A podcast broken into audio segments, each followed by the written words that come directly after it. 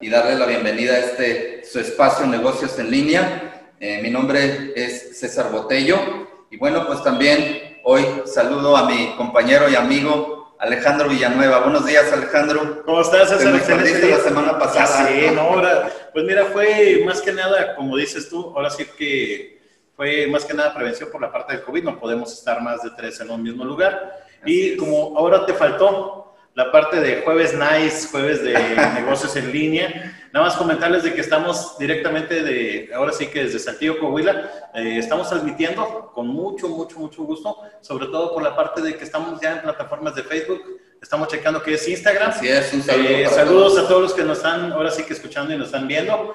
Eh, pues sobre todo agradecerles, compartan y sobre todo comenten. César. Así es, pues bueno, tiempos covidianos, tiempos de estrés, tiempos, oye paquete económico 2021. Oye, es cuarta modificación a la resolución miscelánea. Más estrés no se puede tener en estos tiempos. Y el día de hoy, bueno, pues tenemos, eh, contamos como invitado con la licenciada Hilda Martínez Ramos, quien es Coach Life, a quien agradezco enormemente el que haya aceptado estar con nosotros el día de hoy y viene a compartirnos una herramienta eh, fundamental este, el manejo de las emociones, la inteligencia emocional en estos tiempos complicados de estrés y demás, como lo, lo comentábamos ahorita. Fíjate que como dice, y para no dejar de parafrasear sobre todo el contar Agustín López, que un saludo y un saludo, está. Estos tiempos, de, digo así que estos tiempos de nueva normatividad, para nueva normatividad y tipos de cambios. Pues ahora sí, licenciada, pues, sin más que agregar. Bienvenida, licenciada. Agradecemos enormemente el que haya aceptado esta, esta invitación y que comparta con nosotros. Creo que ocupamos nuevas herramientas, eh, hay que hacer una serie de cambios, ¿no? Entonces, sin duda que es fundamental esta parte de un manejo adecuado de las emociones. Bienvenida, licenciada. Buenos días. Buenos días, muchas gracias. Es un placer estar aquí, es un placer haber este, asistido aquí con ustedes. Les agradezco la invitación, es el honor para mí totalmente de estar aquí con ustedes. Eh, como menciona por ahí el, contador Botello, eh, vamos a hablar un poquito de lo que es inteligencia emocional.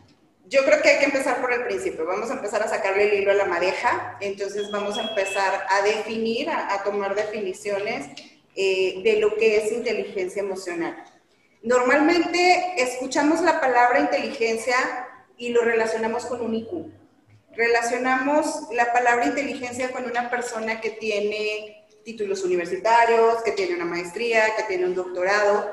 Y dentro de la inteligencia emocional, el IQ de una persona, tanto Goleman, que es el creador eh, o el autor del libro Inteligencia Emocional, un alemán, él es un psiquiatra, es un neuropsiquiatra y aparte este, ejercía como psicoanalítico, hacía psicoanálisis clínico. Entonces, a través de la psicoanálisis, él empezó a desarrollar todos los paradigmas y todos los contextos de inteligencia emocional. Para eh, Daniel Goleman es nuestra reacción frente a los problemas. Eso es inteligencia emocional. No estamos hablando de resolución de problemas. Daniel Goleman hace ahí un paréntesis donde dice, no es lo mismo resolver un problema que la manera como confronto el problema. Son totalmente cosas diferentes. El ser humano está acostumbrado a buscar soluciones. Y más dentro de la contabilidad queremos que 2 más 2 sea 4. Eso sí. Entonces, cuando nos dicen 2 más 2 es 2 más 2 y solo busco un 2 más 2, no me interesa que sea 4. Entonces, el punto es cómo estoy confrontando las situaciones, las diversas situaciones. Esa es la definición de Daniel Goleman ante la inteligencia emocional. Cómo estoy reaccionando y cómo estoy sobrellevando las situaciones. Eh, cómo es mi actuar. Y ese actuar, normalmente dentro de la mirada del coaching se dice que somos seres que devenimos de nuestro entorno cultural. Traemos arraigos y traemos genética en nuestro carácter y sobre reaccionamos o reaccionamos de acuerdo a esta genética. Aquí lo más interesante es que podemos llegar a desarrollar una inteligencia emocional. Eso es lo más interesante dentro del tema.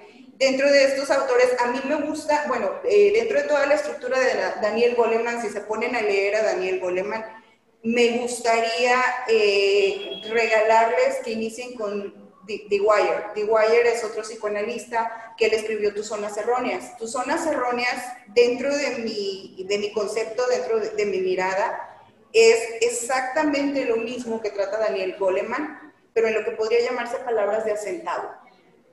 No tiene tecnicismos, no tiene tanta estructura, sí, sí, totalmente, no, no, tiene tantas definiciones psicoanalíticas ni tanta estructura psiquiátrica como Daniel Goleman. Eh, dentro del libro Tus zonas erróneas, se los recomiendo muchísimo, les hago el, el regalo de, de, de, ver este libro y observarlo. The Wire dice eh, algo muy similar a lo que dice Daniel Goleman. Daniel Goleman dice, tu inteligencia emocional es la manera como confrontas las situaciones, no como las resuelves. Eso es, eso es un apartado aparte, valga la redundancia. The Wire dice, tu inteligencia emocional se puede medir o es tan medible como tu felicidad. De esta manera podríamos decir que una persona con inteligencia emocional se puede medir en qué tan feliz es. Perfecto. Entonces, pues mira, nos acabas de dar muchos temas de muchos libros, sobre todo, más que nada, para determinar qué es inteligencia emocional. Y una de las cosas que habíamos comentado antes de, ahora sí que antes de entrar es, bueno, estos tiempos covidianos, como ahora sí, vaya, ¿cómo se viene? ¿Cómo nos han afectado sobre todo el cómo tomar estas palabras, cómo tomarlo? Sí. totalmente enfocado dentro de, de, esto que mencionan estos autores dentro del contexto de la felicidad. Yo escucho a muchos de mis pacientes decir, no puedo estar encerrado, me estoy deprimiendo, estoy totalmente volviéndome loco. Y estoy totalmente, incluso me ha llegado a pasar con muchos pacientes que he estado tratando, que dentro de este confinamiento social, eh, les empieza a dar lo que nosotros los psicoanalistas llamamos el síndrome del nido vacío. Mm. Cuando la pareja ya está sola y encerrada en su casa, incluso las mamás se vuelven neuróticas. Hay otro síndrome también para las mamás, es un síndrome cuando las mamás pasan demasiado tiempo con sus hijos en casa, es imposible. Entonces, eh, yo les mencionaba antes de entrar a, a cuadro que es imposible no socializar, es imposible mantener nuestro círculo social tan cerrado yo les comenté, incluso una planta tiene que socializar. Las condiciones hidrográficas que necesita una planta para reproducirse no son las mismas para una piña que para un mango. La piña va con piñas, ahora sí que son peras con peras y manzanas con manzanas. Entonces, eh, dentro de, este sistema que manejan estos psicoanalistas, el, el sistema propiamente de la felicidad está relacionado totalmente a la socialización. Somos seres sociales. Eh, en mi mirada y en mi opinión, creo que realmente eh, como se han estado manejando este tipo de cosas, no ha sido la manera adecuada. Eh, mi mirada y mi interpretación es que una cosa es no socializar y otra cosa es el acercamiento físico. Podemos estar totalmente socializando sin tener acercamiento físico. Socializar no, no me refiero a volcarnos sobre las calles, a ir a los teatros, a ir a los cines pero afortunadamente en estos tiempos que tenemos tantas redes sociales, podemos tener una socialización acerca de las redes sociales y podemos mantener en contacto con, con otras personas sin tener que cerrar tanto nuestro círculo social, que eso es lo que afecta a la psique y afecta emocionalmente, el tener, estar tanto tiempo dentro de una estructura con un círculo social cerrado. Incluso yo le comentaba al contador Botello, hay una línea increíblemente delgada que muchos psicoanalistas hemos llamado invisible, dentro de la cordura y la locura. Y el no socializar totalmente lleva a la locura. Oye, entonces está interesante. Ahora sí que de músico, poeta y loco todos tenemos un poco, ¿no? y más los psicoanalistas. y más los psicoanalistas, ¿no? Este, pues es que finalmente eh, esta situación ha hecho el que tengamos que desarrollar incluso actividades laborales en casa, tengamos que desarrollar la habilidad de separar la parte de trabajo con la parte, pues no sé, este, los hijos, etcétera, ¿no? Entonces, al final del día creo que es, es complicado, ¿no? Es, es, difícil adaptarse a esta, a esta situación. Y finalmente digo, el, el, trabajo es estrés, ¿no? Y el que tu hijo esté ahí molestándote ahora con la tarea, porque finalmente las actividades ya las llevan desde, desde casa. se crea una serie de conflictos, ¿no? Y es precisamente aquí donde pues tenemos que aprender de alguna manera a administrar de manera adecuada nuestras emociones, ¿no?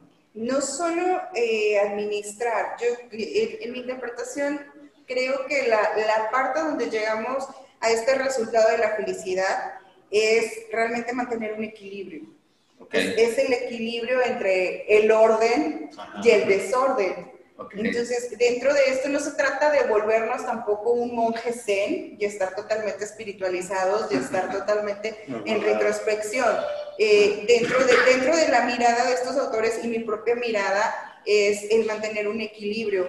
Si nos vamos totalmente a los conceptos, iniciamos por, por ahondar un poquito en el concepto de inteligencia emocional. Inteligencia emocional se va hacia la felicidad. Entonces aquí me gustaría ir justamente hacia ese concepto que tenemos de felicidad. Normalmente pensamos que la parte de ser felices es estar pletóricos y estar totalmente alegres. En, dentro de, estos conceptos, una cosa es alegría y otra cosa es felicidad. Entonces tenemos, bueno, eh, de hecho es muy sano el no estar siempre eufóricos, alegres, contentos. Eh, estaba viendo ahora sí que una parte de un, ahora sí que en lo que estaba viendo una parte de un estudio que decía que es bueno estar alegre, pero también hay que darle paso a otras emociones para poder bajar un poquito y tener un equilibrio entre una cosa y otra. Así como, ahora sí que eh, esta parte de la inteligencia emocional, pues es también el saber cómo administrar, bueno, no cómo administrar, pero así que el saber usar esas emociones. El, lograr mantener, como bien comenta la licenciada, el lograr mantener ese equilibrio, ¿no? Y por ejemplo, ahorita que, que comentaba en relación a, a Goleman, este, yo ahora sí que reflexionaba y me iba un poquito más hacia atrás previo a que saliera este libro. Y recuerdo por ahí que incluso Mandino en su libro El vendedor más grande del mundo, uno de sus eh, capítulos, uno de sus pergaminos, exactamente el pergamino número 6, nos habla precisamente de este manejo de las emociones, ¿no? Exactamente. así es, así es. Si estoy triste, cantaré. Si estoy eufórico, pues recordaré momentos de pobreza, ¿no? O sea, al final del día es lograr mantener este equilibrio entre aquellos momentos donde te está yendo súper bien y te crees el, dueño y el rey del mundo. Y eso, pues, al final del día te hace perder esa, ese equilibrio, ¿no? Esa, o esa pisada, ¿verdad? Entonces, finalmente creo que es precisamente eso, ¿no? El, mantener ese, ese, ese equilibrio. ese equilibrio. Así es, exactamente. Y sobre todo en la parte de, ahora sí que utilizar la inteligencia emocional en, ahora sí que en nuestra área de trabajo, en nuestra casa, sí va a estar un poquito interesante, como decías tú al principio, pues, el decir, ¿sabes qué? Estoy en mi casa, estoy haciendo home office, eh, tengo a, a, a mi familia, tengo a mis hijos, ahí sería buscar la manera de tener un espacio para trabajo, un espacio para que trabajen los niños y ahora sí que buscar la manera de, de equilibrar, ahora sí que esos sentimientos, porque estamos a lo mejor en una plática o en una reunión vía Zoom, ahora sí como ahorita, y de repente va a pasar uno de los niños o va a pasar algo y decir, acuérdate, no es problema de ellos, a lo mejor es buscar ahí ese equilibrio. o la mascota que se atraviesa. ¿Cuántas veces no ha pasado que hemos visto que está alguien en plena, ahora sí que en plena plática, y pasa el esposo, pasa familiar atrás. y, aquí el tema es que si estás en casa y, tus hijos te ven, ellos piensan que estás de vacaciones. Sí, totalmente. Y, quieren finalmente pues que los atiendas y que esto y que lo otro, aquello. Y, la realidad es que no, es que estás trabajando, ¿no? O sea, tienes que, como tú bien comentas, el lograr, eh, pues, eh, definir espacios y demás. O sea, finalmente eh, lo hemos comentado en diversas ocasiones, estamos viviendo una nueva era, ¿no? Creo que ahí también, eh, le soy sincera, eh, no estoy de acuerdo en, el evitar la socialización de, esa manera como se, se ha estructurado dentro de, de, las autoridades y todo lo que nos han pedido evitar. Vuelvo a repetir, considero que es necesaria para la salud emocional y mental la socialización eh, creo que todos mis antecesores, psicoanálisis, este, psiquiatras, estarán de acuerdo conmigo en esa parte. Y, y, dentro de lo que hemos llamado la nueva normalidad, yo lo escuchaba ahorita hablar, contador, nosotros decimos que el lenguaje no es inocente. El lenguaje está creando lo que estamos haciendo. Eh, dentro de mi mirada, yo no puedo llamarlo normalidad, yo podría llamarlo modalidad, porque estamos teniendo diferentes modalidades, estamos adquiriendo diferentes modos de vivir y trabajar. Así es. Pero podríamos definir lo que es normal. Mm, sería complicado porque para lo mío algo normal pudiera ser algo introspectivo, retrospectivo, difícil, distinto. La normalidad es. totalmente subjetiva. Sí, claro. a mi mirada y a mi interpretación, creo que las autoridades, el llamarlo o etiquetarlo normalidad, nos están metiendo dentro de una estructura sujeta donde quieren que lo aceptemos como parte de la vida y como usted lo menciona, tenemos que seguir avanzando. Esto es algo nuevo, ya es una modalidad, más no una normalidad. Al etiquetar algo, estamos obligando al cerebro a verlo de otra manera. Estamos tan programados, y les vuelvo a repetir, el lenguaje no es inocente. El lenguaje es tan inteligente como nuestro cerebro mismo y tiene su propio IQ. Si nosotros estamos programados para definir lo que estamos escuchando y estamos escuchando hablar de algo que es normal, nos están programando para verlo de manera normal. A mi interpretación, esta es una modalidad, más no una normalidad. Es algún modo diferente de trabajar. Eh, creo que lo que no se adapta a los diferentes modos y a las nuevas modalidades no sobrevive. Eso es verdad, eso es cierto, dentro de las plantas, dentro de la socialización pero el manejarlo y etiquetarlo como normal nos está cerrando la posibilidad de ver algo más allá. Nos está cerrando ver la, la, posibilidad de que esto puede llegar a cambiar. Y al aceptarlo como normal, lo estamos aceptando como una normalidad con tiempo indefinido. No lo considero correcto, sinceramente. O sea, es decir, adecuencia a esta ya nueva normalidad, es decir, ya va a ser así. Y, o sea, que es diferente decir, no, hay que cambiar a una nueva modalidad. Fíjate que es interesante ese ratito que comentabas de que, antes de, la parte de, de, que el hombre es un ser social por naturaleza. ¿Qué es lo que siempre llegamos cuando llegamos con una persona y queremos ahora sí que llegar y saludar? Pues nuestra primera, ahora sí que nuestra primera impresión es extender la mano. Así es. Ahorita ya es totalmente, ahora sí que prohibitivo.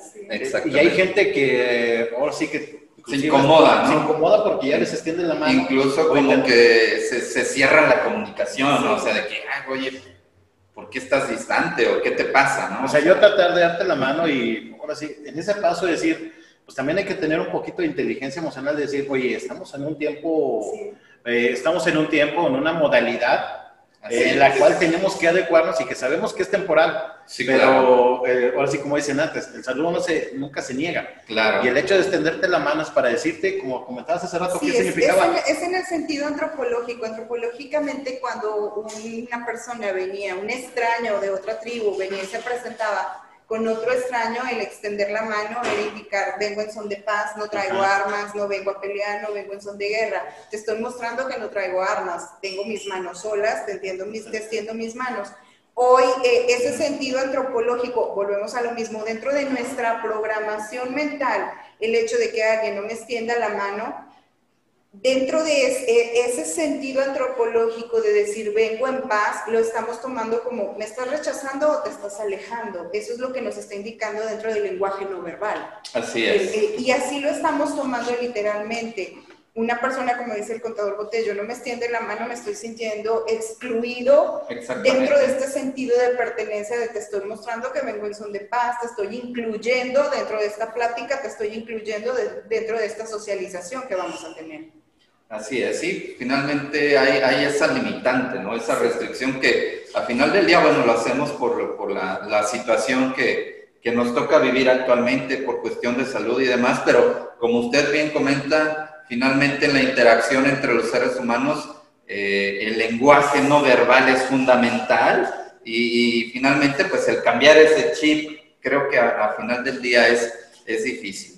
Y bueno, pues este, agradecerles este, que nos acompañen a, todos, externarles que nos compartan sus dudas, comentarios y demás. Por aquí vemos a Rogelio Castro. Eh, buen amigo Rogelio Castro, abrazo a distancia. Dice saludos, para la licenciada Hilda. También por aquí tenemos un comentario de Esmeralda. Nos dice que si podemos subir un poquito más la, voz. Creo que hay un poquito de problemas a la hora de, de escucharnos. Y bueno, externarles una vez más Compártanos sus dudas, sus comentarios, preguntas, inquietudes.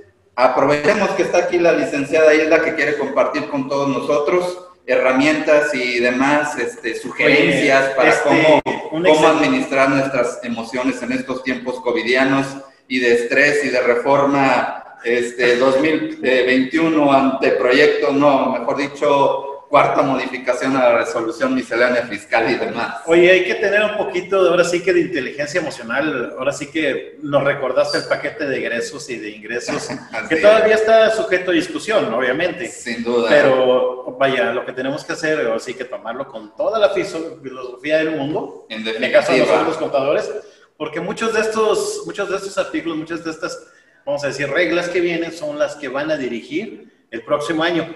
Hay cosas muy buenas, y como decía, ayer estaba escuchando precisamente al secretario de Hacienda, estaba eh, en la parte de lo que es noticiero, dice, sí se tuvo que hacer recortes, pero obviamente para, hacerme, para poder darles a alguien más o poder apoyar algo más, tuvimos que quitar algo. Y sobre todo, si a la, ahora sí que no hicieron, esperemos no hicieron alguna mejor, una modificación en algo importante, no sé, como impuestos creo que se está manteniendo, sería cuestión de analizarlo y revisarlo. Ya más adelante también hablaremos sobre... Sobre, ese paquete de inversos. Ahora, otra cuestión que, bueno, siento que es común que se diga que los, eh, sobre todo los contadores, tendemos a ser este, estresados y, de mal carácter, ¿no? Entonces, aquí, aquí sería importante, eh, ¿qué sugerencias, licenciada? ¿Qué podemos hacer para tener un, mejor manejo de nuestras emociones y poder enfrentar todas estas situaciones. Digo, que de por sí ya en, en, nuestro caso la profesión es, es, es, complicada, ¿no? O sea, y agrega además todo este relajito que nos toca vivir. ¿Cuál sería ese A, B, C y D para poder lograr un adecuado manejo de todas estas situaciones? Ok, eh, bueno, yo los, los, escucho hablar dentro de, de la mirada del, del coach. Eh, el coach se dice, creo que ya se lo he mencionado usted, de manera natural tenemos dos oídos y una boca. Entonces, eh, por regla general es escuchar el doble de lo que hablamos.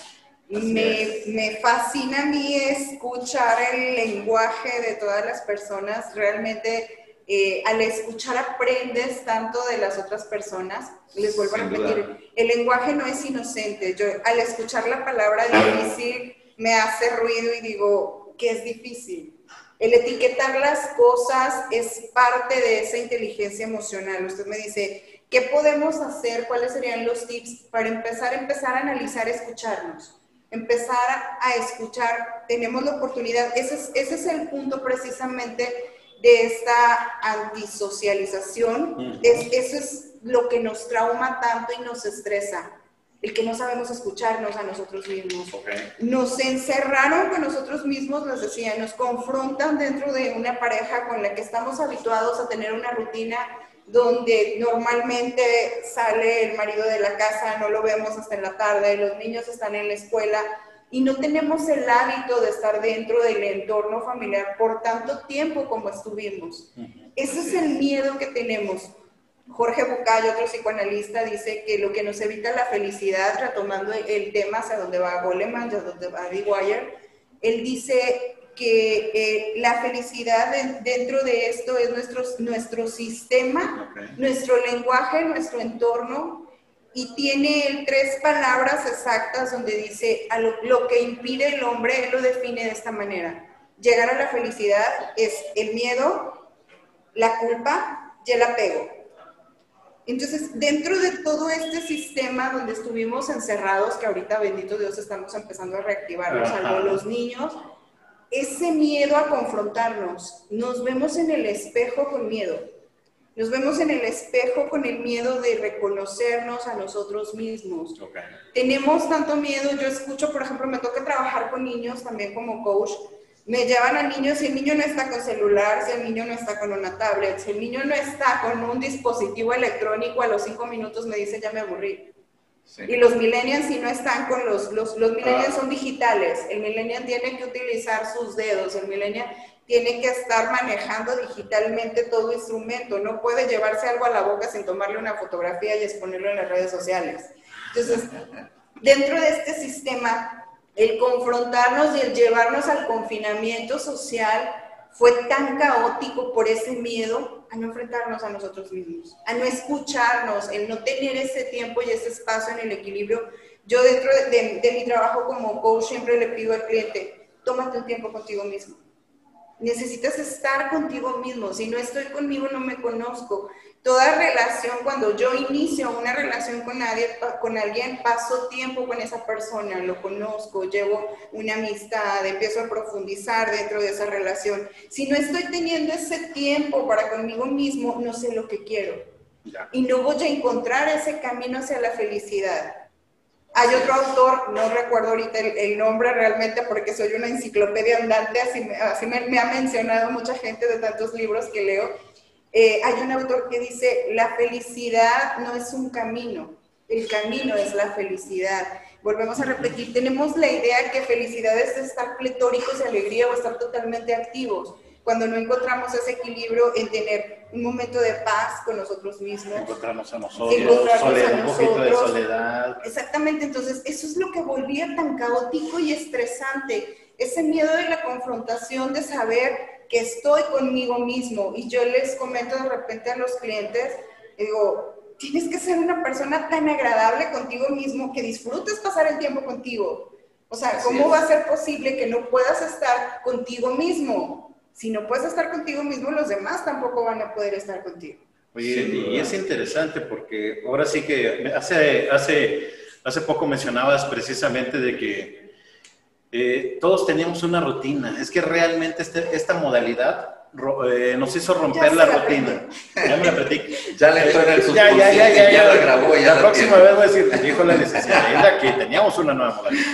Entonces, ahora Agustín, no era nueva normalidad, nueva modalidad. Nueva modalidad. Entonces, en esta nueva modalidad, eh, pues estamos bien acostumbrados, o estamos acostumbrados de que ahora sí que como, vaya a decir, como, eh, como pareja, como hombre, eh, yo me salgo a las 8 de la mañana, 9 de la mañana, pero mi actividad es, ahora sí que desde antropológica, desde hace mucho antes, salir a cazar o salir a buscar el, sustento, eh, sí que literal, ir a salir a, hacer mi trabajo, y mi trabajo era relacionarme, ahora sí que precisamente con otros hombres, y cuando regresábamos era cuando ya estaba, ya traía la comida, o cuando ya estaba, y esta nueva modalidad rompió eso. Así es. ¡Pum! Lo rompió. ¿Por qué? Porque literalmente te tendrías que, ya no estabas en la calle, te tenías que hacer tu trabajo desde tu casa, los aquellos que tenían la oportunidad de hacerlo como office, o simplemente el horario ya no era el mismo, tenías que cambiar el horario o podías trabajar solamente en la mañana y ahora tenías que pasar más tiempo con tu familia, más tiempo con tu esposa, más tiempo con tu gente, y ahí es donde empezaron los choques. Así es. Y al final del día es, muy cierto, como si hubiera, como si sacaras la vuelta y esta misma situación te hiciera ir a casa y confrontar situaciones, ¿no? Exactamente. Este, incluso el, confrontarte a ti mismo, ¿no? Porque en definitiva, como comenta la licenciada, no estamos acostumbrados a estar con nosotros mismos. Y ahorita mencionaba algo, algo muy, muy interesante. Eh, finalmente, digo, usted también eh, nos, ha apoyado con pláticas en temas eh, de programación neurolingüística y en otras ocasiones nos ha comentado que finalmente somos eh, seres lingüísticos por naturaleza, ¿no? recuerdo hace un par de, días leí un artículo donde se comentaba que juega un, un papel más importante el subconsciente que el consciente. Finalmente, el subconsciente es el que le dice al consciente cómo va a reaccionar ante ciertas situaciones. Por ejemplo, a mí en las universidades luego me pasa que los estudiantes dicen, es que presupuestos es complicadísimo, es dificilísimo, no puedo, voy a tronar, voy a reprobar matemáticas, etcétera. Y de alguna costos, y de alguna manera les digo, pues es que ya te estás programando tú mismo lingüísticamente, te estás diciendo que no sirves para eso. Contrariamente, deberías de decir, disfruto los costos, este, me encantan, me van a cuadrar a la primera. Y de esa forma, pues tú ya te estás este, programando para tener una mejor este, respuesta o mejor resultado de lo que vas a llevar a cabo. Sí, totalmente. Como usted lo menciona, nuestra mente subconsciente es el motor que nos está llevando a, reaccionar o sobre reaccionar en el momento, eh, en el momento y en la manera eh, yo le comentaba acerca de la definición de un psicópata también en otras ocasiones. Escuchamos la palabra psicópata y nos asustamos. escuchamos decir es que es un psicópata y decimos, wow, o sea, inmediatamente lo relacionamos con un asesino totalmente. Un psicópata dentro de la definición del psicoanálisis es una persona que actúa contra otra y no tiene remordimiento. Simplemente, eh, eh, aunque sea un detalle tan simple como dentro de una estructura social de una casa, de, de, pedirle a tu esposo, sabes que bájame la ropa sucia, no, no la bajo y no siento remordimiento porque no la bajé aunque esté en casa. Eso es un psicópata, ya estamos actuando con una psicopatía. Estamos haciendo algo en contra de alguien y no estamos sintiendo remordimiento. No presentar una declaración en, tiempo, podría. No pagar impuestos. no pagar impuestos. Y no sentir remordimiento por ello. De hecho, yo tengo clientes que lo han hecho. Bueno, no lo voy a mencionar ahorita porque si no me van a perseguir. Este, colegas, presenten las declaraciones en tiempo si no van a ser psicópatas. Han llegado conmigo incluso a trabajar con esto como coach. O sea, han llegado conmigo a a, decirme, no siento remordimiento, les digo, no puedes estar fuera del sistema, no, no, siento remordimiento por estarlo haciendo y el contador ya me dijo, y luego, el contador siempre va a tratar de ver tus intereses porque le estás pagando, ya es tu trabajo y llegan a trabajar conmigo esta parte, sinceramente, se los, se los puedo decir. Entonces, esa parte donde nos programamos, ese devenir de nuestra programación, como lo, lo menciona el contador, volviendo a estas palabras que menciona Jorge Bucay, el miedo, la culpa y el apego. Es un apego a no querer soltar todo lo anterior. Ya. Por eso nos da miedo. O sea, estas tres palabras es, es como un engranaje. El miedo y el apego y, y también la culpa. O sea, es, es, un sistema en un engranaje donde ese miedo de no confrontarnos con nosotros mismos nos lleva a sentir, cuando somos seres normales y no somos psicópatas, culpa, porque también estamos confrontándonos dentro del sistema social de la familia. Entonces, eh, yo siempre, siempre les digo, incluso a los clientes se los digo como consejo, uvas con uvas, ciruelas pasas con ciruelas pasas. No podemos tampoco permitirles a los niños no tener socialización con niños de su edad. Es imposible. Es, es, imposible porque el niño necesita la socialización con, con, su entorno y los niños de su edad. Entonces, dentro de, de, este, de este sistema, igual y el adulto mayor necesita adultos de su edad también para socializar. Volvemos a lo mismo, la planta necesita, donde están piñas, crecer piñas. Donde están ovejas, hay ovejas. Una abeja no va a, crecer, no va a sobrevivir donde está un león.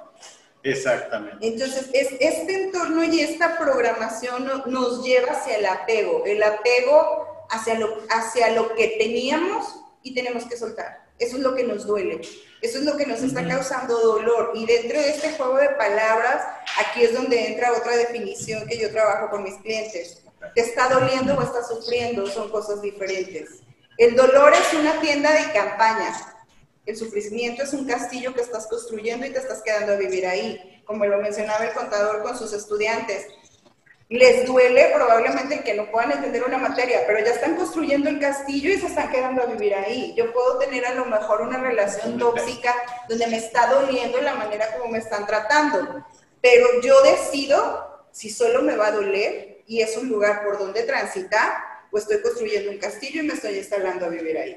Oye, entonces, a final de cuentas, eh, dicen que los sentimientos son como una cebolla. Con capas. Con muchas capas. A final de cuentas tenemos capas sobre capas. Y obviamente esta parte de la inteligencia emocional, ahora sí que hay que, hay que empezar a, a entendernos, ahora sí que internamente, empezar a entendernos y sobre todo la parte social, que a final de cuentas no podemos dejarla de lado al final del día. Somos seres sociales por naturaleza. Así es. Y como dices tú ahorita, eh, como acabas de mencionar, eh, la parte de que los niños pues, tienen que salir a jugar. Eh, esta, este tiempo covidiano, lo que están haciendo es que nos, mm, de por sí están bien metidos con el teléfono, los estamos encerrando en una burbuja. De hecho, hace poco le decía yo a un cliente, le decía, ¿sabes qué? Me siento como el hámster de los increíbles, encerradito, y siento que voy caminando.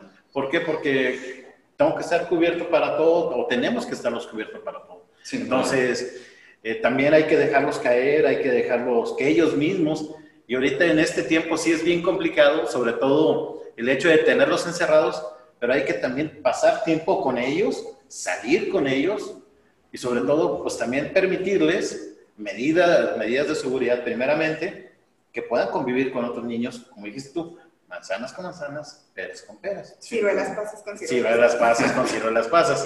Así ¿Por qué? es. Porque este sistema, porque realmente eh, lo que yo estoy viviendo no le va a servir a mi hijo.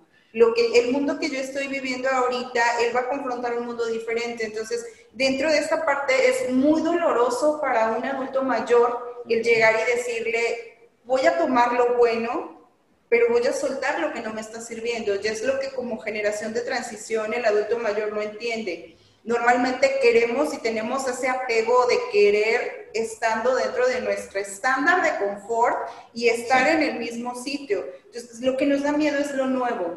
Y es un sistema de alarma Sí. realmente, es un sistema de alarma antropológico, el, Sí. el- el alertarte hacia algo nuevo, hacia, que, hacia algo que está siendo diferente. Incluso el cuerpo reacciona ante un virus de manera diferente. ¿Qué es lo que está pasando ahorita? Que el cuerpo no está sabiendo cómo reaccionar a un virus nuevo y a un virus diferente. Y cada organismo está reaccionando de diferente manera. Entonces, igual de la misma manera, este sistema o engranaje de emociones es totalmente químico dentro del cerebro. Y eso es lo que realmente nos hace el desconocimiento de saber que cada emoción tiene una función química cerebral, nos hace etiquetar las emociones como buenas o malas. El llanto tiene una función química de generar senitoína, fenotoína y dopamina.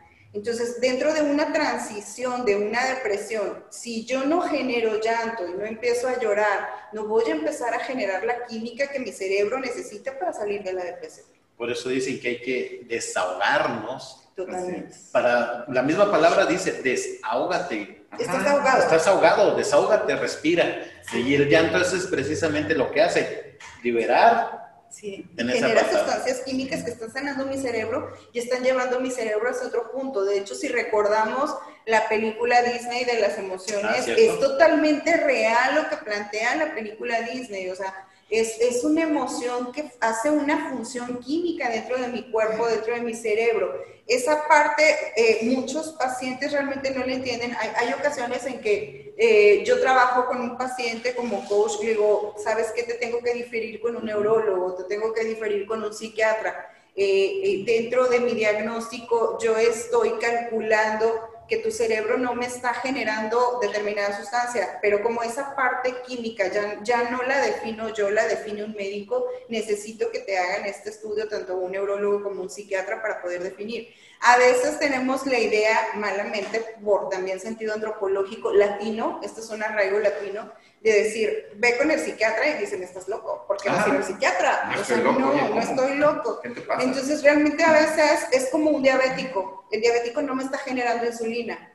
Probablemente algo dentro de mi cerebro no me está generando dopamina o no me está generando senotoína, pero yo no tengo los medios para saber. Entonces, así como al, al- la persona diabética la mandas con un diabetólogo, lo mandas con un internista, ok, yo estoy detectando algo que no está funcionando químicamente bien dentro de tu sistema emocional, que tu cerebro no está generando lo que necesitas para estar en equilibrio. Entonces, necesito que vayas con el neurólogo, necesito que vayas con el psiquiatra. Y no pasa absolutamente nada. Pero tiene, tiene tanto peso el lenguaje, por eso decimos que el lenguaje no es inocente, Ujú. que escuchamos las palabras como escuchar psicópata y me asusto, como escuchar psiquiatra y me asusto. Eh, el sociópata es algo más grande que un psicópata, va totalmente contra la Toda la sociedad. sociedad. Sí. El SAD es un sociópata. Entonces, en este mundo de- donde Qué buena definición. Sí, exacto. Es que definitivamente, si, si un psicópata es es, es- yo contra César, pues la definición clara del, del sociópata sería algo más grande. sí, Exacto. sí, Dijo, Lo definiste en términos contables. dijo, ahora, ahora sí que, viéndolo de esa manera, creo que Ajá. externé mi miedo más grande. Pero Bueno, mira, sin querer ya te están psicoanalizando. ya sé, me, siento así Oye, que... pero fíjate me siento- que me siento este, interesante. hay, hay- hay una parte, bueno, este, también el hecho de que en, en- en- en América Latina y en nuestro país no se diga esa situación de que los hombres no deben llorar, ¿verdad? Es, es otra, otra cuestión muy arraigada de que te guardas las emociones y te friegas, porque como hombre los hombres no lloran, ¿verdad? Y, y bueno, por aquí este, nos escribe Magdalena desde Argentina. Un abrazo para nuestros Oye, este, hermanos de De Argentina. hemos, así tenido, es. oye, hemos tenido gente de Un abrazo para Chihuahua, todos. de Zacatecas, de aquí misma de Coahuila, en la parte de aquí de Saltillo. Y ahora nos están viendo desde la parte de Argentina. Mira, interesante. Muchísimas gracias. Una de las preguntas que precisamente nos dice... Javier este, Covarrubias, ahorita este, nos, nos, hace un, comentario. Bueno, recordarles también que estamos en vivo a través de Facebook Live. Es correcto. Este, Instagram, próximamente. De hecho, estoy haciendo la grabación directamente ya a Instagram y Facebook Live. Perfecto. un abrazo y sobre todo un saludo a aquellos que nos Un abrazo para, a distancia para todos ustedes, agradecerles que, que nos acompañen. Y bueno, ahorita eh, Javier Covarrubias nos hace una pregunta. Saludos, Javier. Abrazo para ti también. ¿A qué le llaman apego? ¿Qué es un apego? Ok, el apego dentro del sistema psicológico para Walter Rizzo es el, el estar pegado con algo.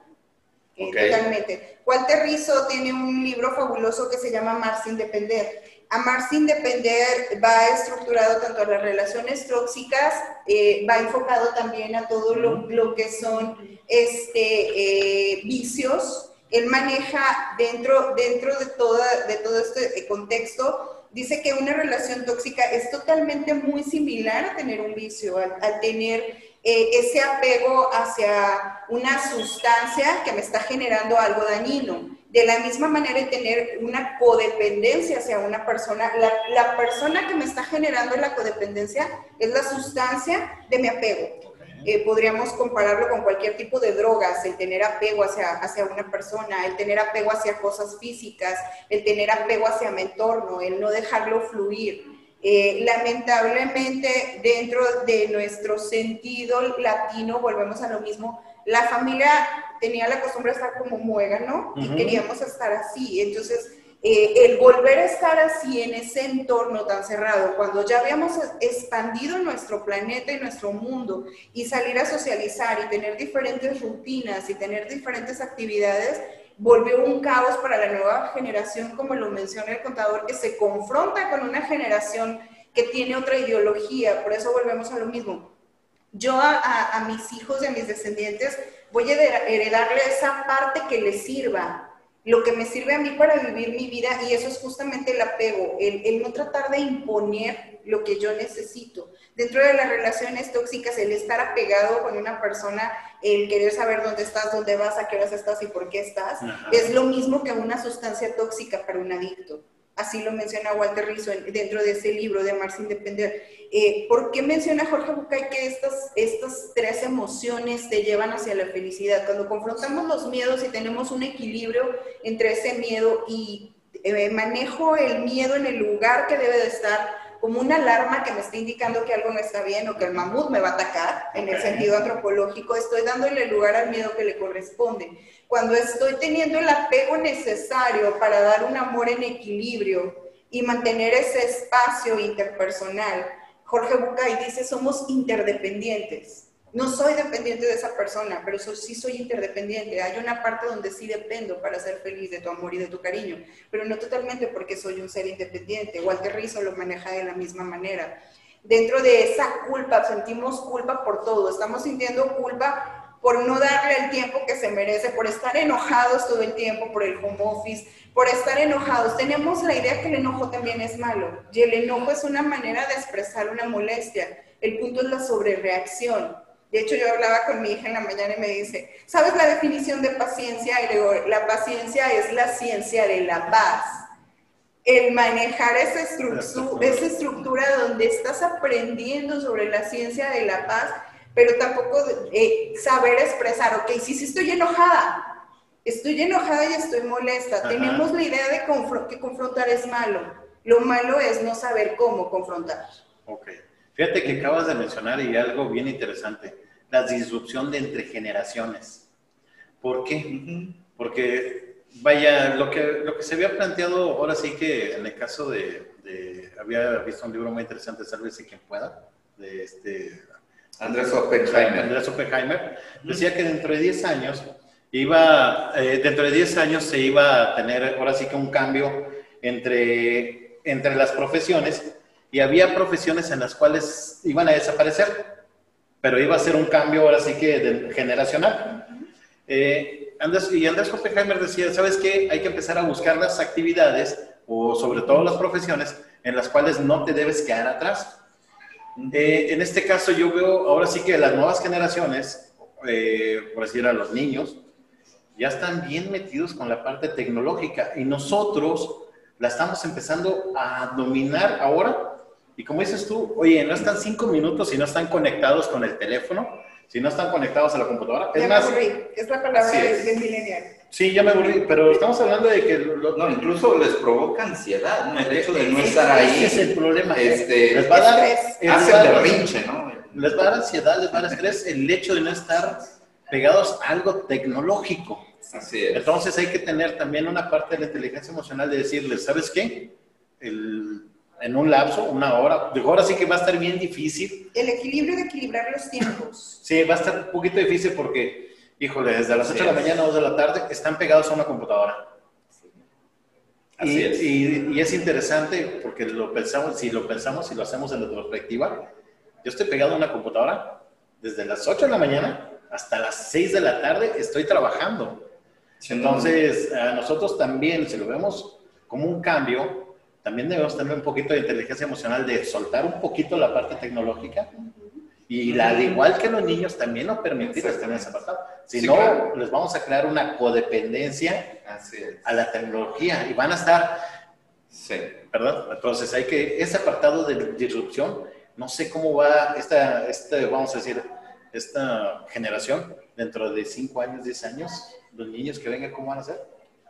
Interesante. Ah, dentro de mi interpretación y mi mirada es que el, el, niño es totalmente técnico y está siendo preparado para ese mundo, es el mundo que va a vivir. Volvemos a lo mismo. Eh, el mundo que yo viví es lo que me está sirviendo a mí, pero el niño está siendo preparado para el mundo que va a vivir él. Entonces, si al niño le va a servir el mundo tecnológico, hay que permitirle esa parte, siempre y cuando le digas, ok, ya no estás dentro de tu horario de escuela, ya no estás dentro de tu horario laboral, entonces ya estamos en un tiempo donde tenemos que tener esa parte parte de socialización como familia, ya, ya eso ya quedó aparte, o sea, es tu tiempo de trabajo, es tu tiempo de escuela, punto, se acabó. Hasta aquí. Y esos límites, ahí es, es donde eh, se les complica, yo le voy a ser sincera con todo, nunca utilizo la palabra difícil. Difícil es, para mí es una palabra muy, grande. Eh, dentro del lenguaje yo, yo cambio mucho las estructuras de las palabras, como lo, lo acabamos de mencionar, yo no digo normalidad, yo digo la nueva modalidad. Para mí lo difícil no existe, Existe lo que es un poquito complicado, pero lo voy a trabajar. Muy bien. Entonces, eh, eh, dentro, dentro de esto, de esta complicación, ese apego, eh, a los niños se les genera una adicción por la tecnología y por estar ahí con el dispositivo electrónico, con los juegos de video. De hecho, el juego de video dentro del psicoanálisis se descubre que es el primer vicio para un niño, para un menor, incluso hasta para un adulto. El juego de video se convierte totalmente en un centro de adicción para una persona. Lamentablemente, cuando adquirimos un vicio o somos adictos a algo, se dice dentro de la psicología que no podemos quitarnos un vicio sin suplirlo por otro. Yo cuando trabajo vicios con mis clientes, con mis pacientes, siempre les recomiendo, supleme el vicio por ejercicio vamos a activarte de otra manera. O sea, si estoy este, metido, incluso yo trabajo en terapia con alcoholismo, eh, entonces eh, dentro de eso hacemos programación dentro de la mente subconsciente, como lo decía el, contador, porque al programar mi mente subconsciente me va a resultar en improntas neuronales que me van a desarrollar otro tipo de acción y reacción ante determinada situación. Estoy trabajando realmente con la memoria RAM, que es el subconsciente, en lugar de trabajar con el software completo. Hay momentos dentro donde, eh, dentro de mi terapia, dentro de mi trabajo como coach, yo empiezo a ver que mi cliente, mi paciente me le da vueltas y vueltas y vueltas y vueltas y vueltas y llega un punto y digo, ok, respira y ni siquiera se está dando cuenta cuando ya lo tengo en estado alfa y entramos en, en, ondas hipnóticas.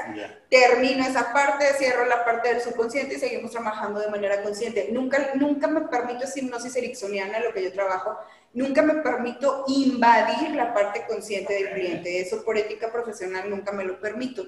Entonces, dentro de estos vicios, el primer vicio para un menor es un juego de video totalmente. Y hablando dentro de ese apego, la única manera de quitar un apego es quitar el centro de mi apego. Si yo estoy siendo o manteniendo una relación tóxica, una codependencia hacia una persona, la única manera es retirar a esa persona de mi vida. Es como el alcohólico, pasar el estado de abstinencia.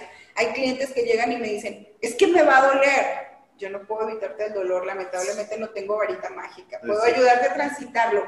Mi trabajo es acortar la brecha entre el lugar donde, quieres, donde estás y el lugar donde quieres estar.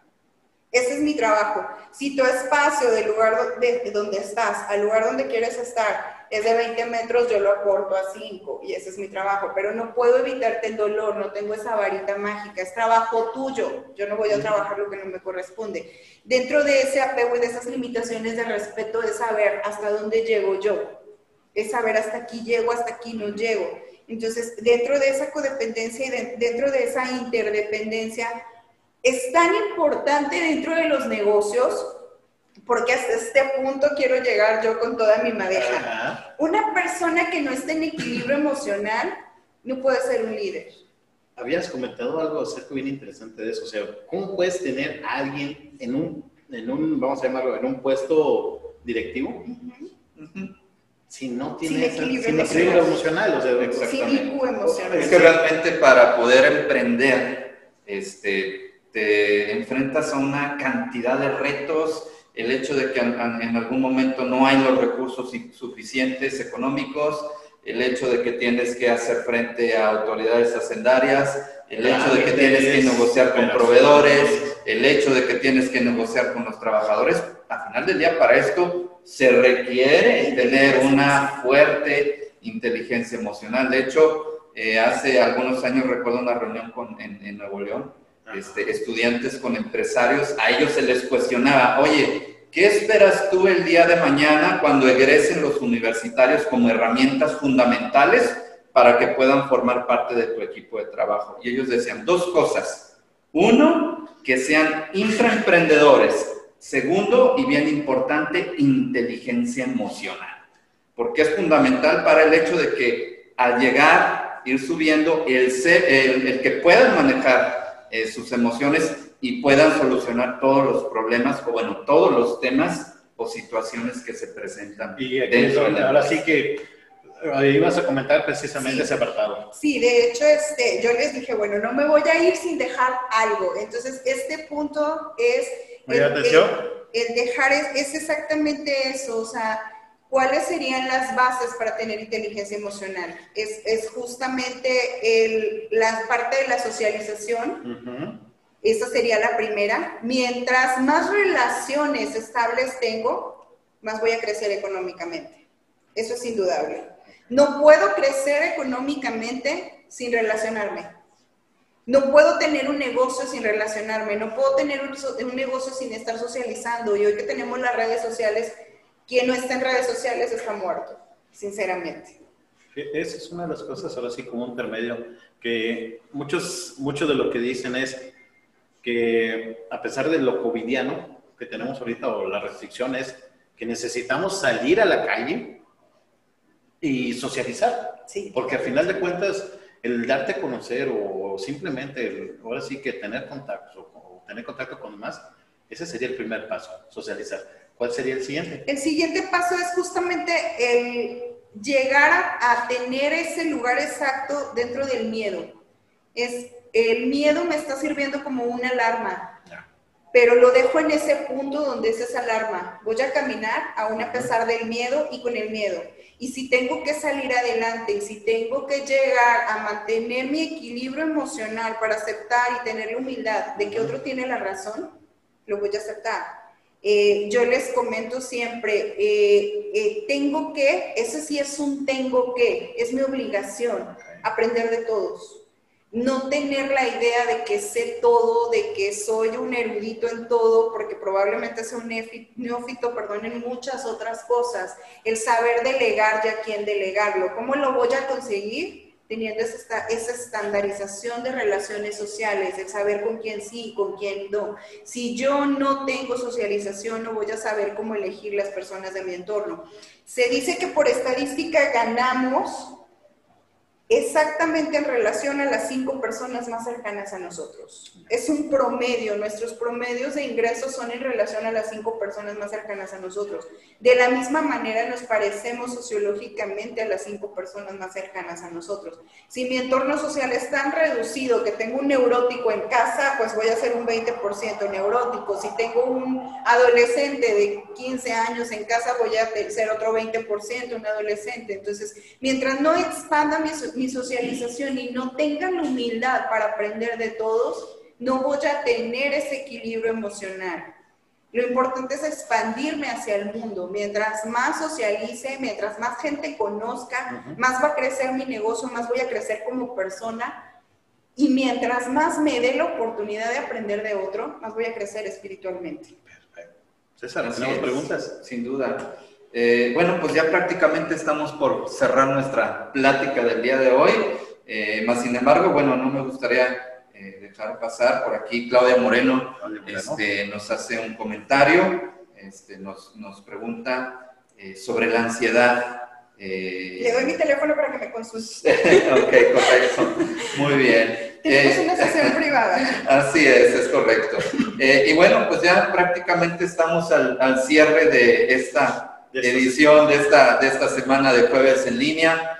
Ya, ya 24 de septiembre se acerca la fecha contador público certificado Alfredo Esquivel Boeta con el tema de compliance este, empresarial. Habíamos comentado, eh, no dejemos de pasar que, no, eh, no, dejemos pasar de que ahora en el mes de septiembre al mes de octubre eh, y lo que resta ahora sí que del año, vamos a tener que, vamos a tener muchas reglas y sobre todo, vamos a decir, muchas obligaciones. Una de ellas es precisamente la NOM, la NOM 035 de entrada, que no se nos, mira, estamos a día 10 y realmente la obligación entra el primero de octubre, del primero al 20 de octubre. Estamos hablando de que tenemos de entre 3, 4, máximo 5 semanas para ver esas obligaciones.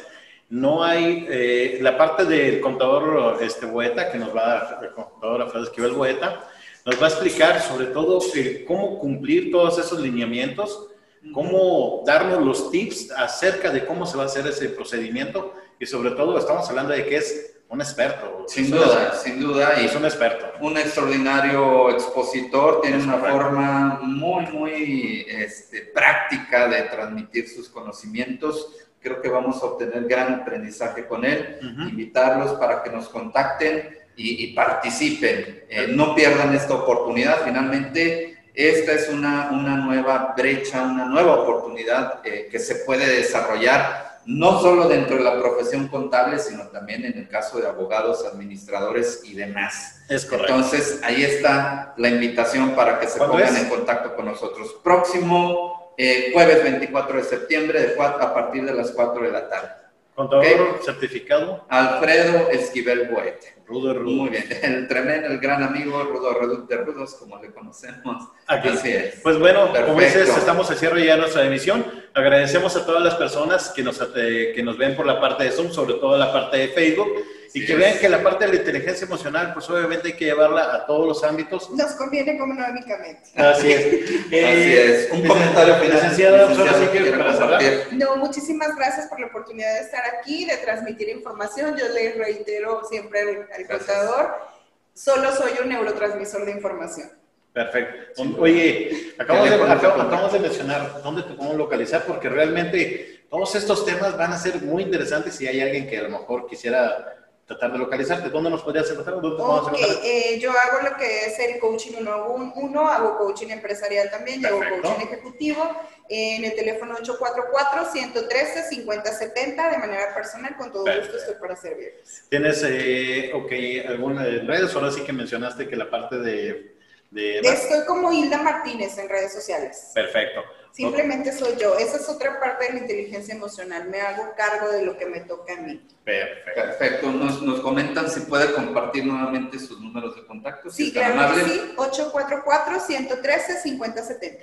Perfecto. Bueno, pues ahí están los teléfonos. Agradecerles que nos hayan acompañado este jueves night. Dices, me faltó, faltó ahora decir jueves night jueves de negocios en línea, fresquecito, agradable, nubladito, muy, muy rico que amaneció el día de hoy.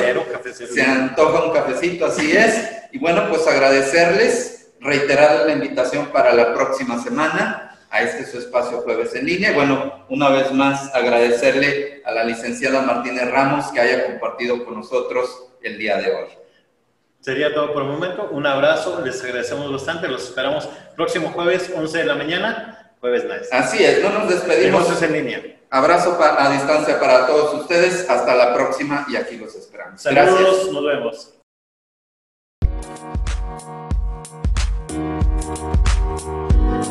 Thank